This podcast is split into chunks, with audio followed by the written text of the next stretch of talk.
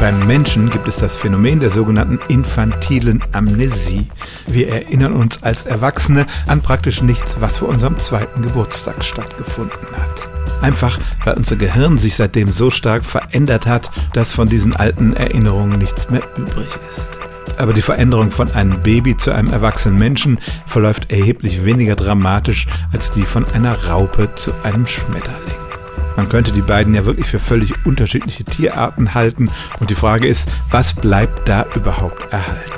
Die Raupe puppt sich ja ein in einen relativ harten Kokon, dann findet die sogenannte Metamorphose statt und der wunderschöne Schmetterling schlüpft heraus. Kennen wir alle aus Kinderbüchern.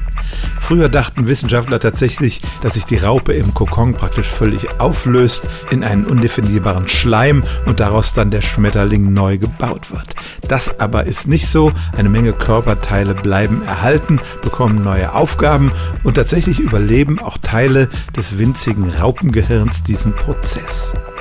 Man hat ein faszinierendes Experiment gemacht. Zunächst hat man Raupen konditioniert. Man hat ihnen immer Elektroschocks verpasst, wenn sie einen gewissen Alkohol gerochen haben. Und wenn man sie dann in einem Y-förmigen Rohr vor die Wahl gestellt hat, in die eine oder andere Richtung zu gehen, dann mieden fast 80 Prozent die Richtung, aus der dieser Alkoholduft kam.